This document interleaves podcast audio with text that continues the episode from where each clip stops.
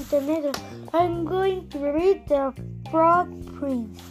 I'm the old in the old times where it was still um some use to wish for the thing one wanted.